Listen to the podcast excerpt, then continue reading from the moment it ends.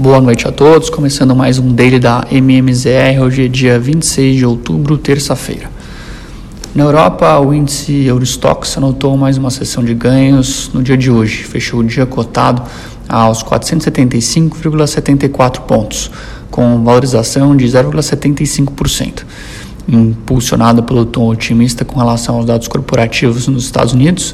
As principais bolsas da região operaram o dia na direção positiva Madrid operou em alta de 0,58%, Frankfurt anotou valorização de pouco mais de 1% e Paris uh, fechou o dia com ganhos de 0,80%. Nos Estados Unidos tivemos mais um dia bastante positivo uh, das principais bolsas de Nova York. Dow Jones e S&P renovaram mais uma vez suas máximas históricas com valorização de 0,04% e 0,18% respectivamente principal índice de ações de tecnologia, o Nasdaq, também anotou ganhos e fechou a terça aos 15.235 pontos, também muito próximo do seu recorde de fechamento.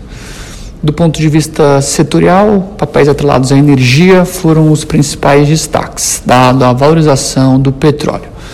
Já na ponta corporativa, os destaques foram as ações do Facebook, divulgadas ontem ao fim do pregão, uh, seus resultados e da GE ao longo do dia de hoje. Uh, ao fim de hoje, ao fim desta terça, Microsoft, Alphabet e Twitter também divulgarão seus números. Outra notícia positiva nos Estados Unidos foi a divulgação do índice de confiança do consumidor, com dados acima do esperado pelo mercado. Na ponta local, dados de PCA 15 mais fortes do que esperado pressionaram as curvas de juros ao longo do dia.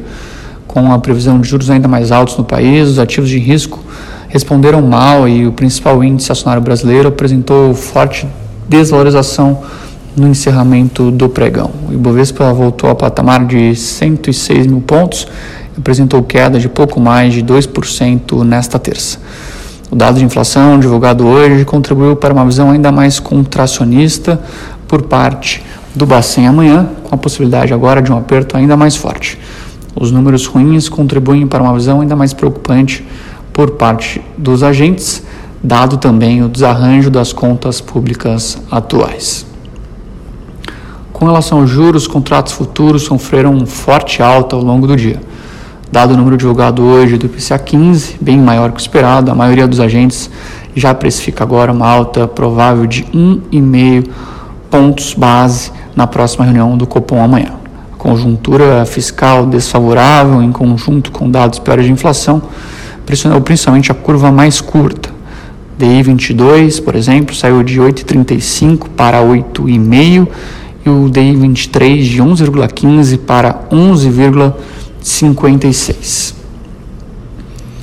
Com relação ao câmbio, mesmo com resultado bem pior que o esperado da inflação, os números acima das expectativas quanto à arrecadação federal trouxe um pouco mais de alívio ao câmbio. O país recolheu por volta de 149 bilhões de reais ao longo do mês passado, apresentando alta de 12% frente ao mesmo mês do ano passado e o maior volume desde o início da série histórica iniciada em 1995.